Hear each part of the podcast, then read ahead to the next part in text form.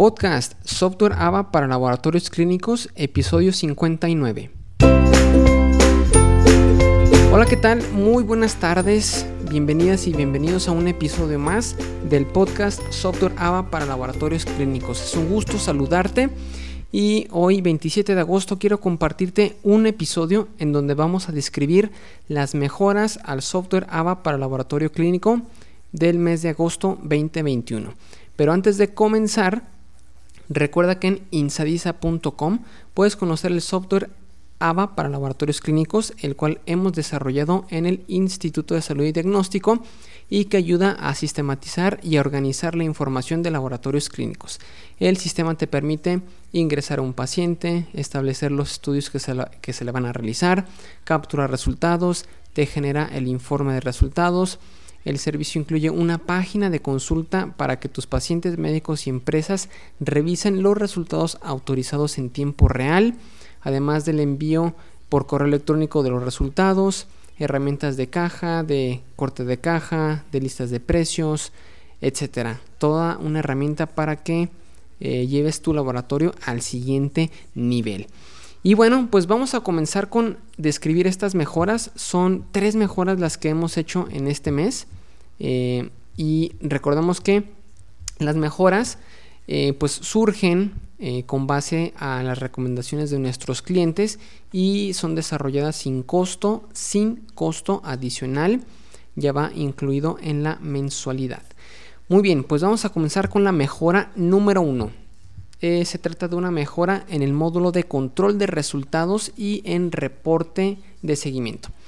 Bueno, este reporte de seguimiento puede ayudar y ayuda a los químicos responsables que no están presencialmente en el laboratorio clínico a revisar de manera remota cuántas muestras se recibieron, cuándo se reportaron, cuándo se autorizaron, con fecha, horario y qué usuario realizó cada una de esas acciones.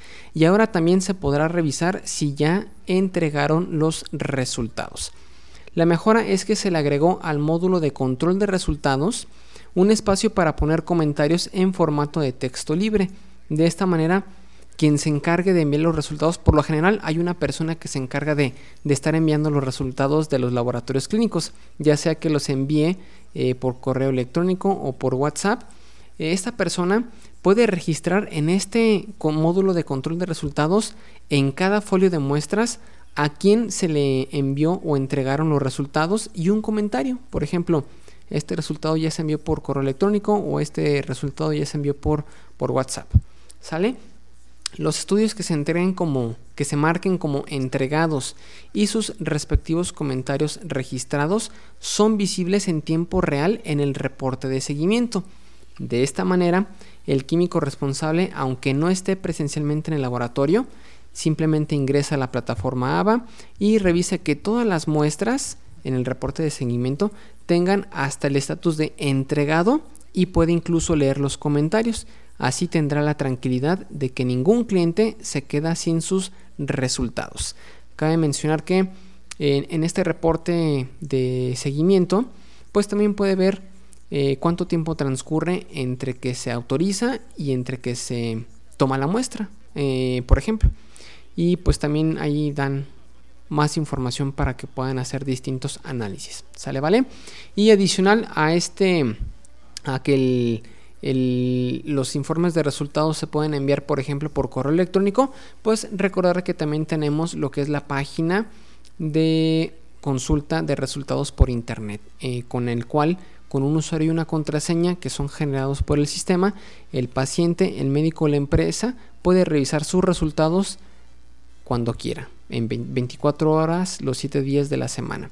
Entonces muchos laboratorios le hacen así, los envían por correo electrónico, pero también les recuerdan a sus pacientes que ahí en la página de consulta van a poder tener todo el histórico. Esto facilita mucho porque por correo hay veces que se te, de tantos correos que recibe uno hoy en día, pues este se le van acumulando y cuando quiere revisar un resultado, pues ahí tiene que estar buscando entre todos los correos y en la página de consulta, ahí pues es mucho más fácil, es como si tuvieran un archivo digital, un archivero digital de sus resultados, ¿sale?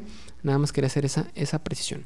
Muy bien, mejora número 2 del mes de agosto 2021 mejoras en el informe de resultados. Eh, muchos laboratorios nos habían solicitado que apareciera la hora de la toma y la hora del informe. De manera que ya se agregó y pues aparece la hora de, la toma a un lado de la fecha de toma y aparece la hora del informe a un lado de la fecha del informe. Y de manera que se tienen los siguientes campos, los voy a mencionar para que te des una idea de, de la información que aparece en el informe de resultados. Aparece lo que es el nombre del paciente, el folio de la muestra, la fecha de nacimiento del paciente, la edad del paciente, el sexo del paciente, la fecha de registro de la muestra del paciente, pues, fecha y hora de toma de muestra, fecha y hora del informe de resultados, médico, si es que se llenó, y empresa, si es que también se llenó esa información. ¿Sale? Pues listo, ahí está también la, la hora que se requería. Eh, estas también comentarles que ya están, eh, ya están disponibles, ya están ahí visibles en su sistema.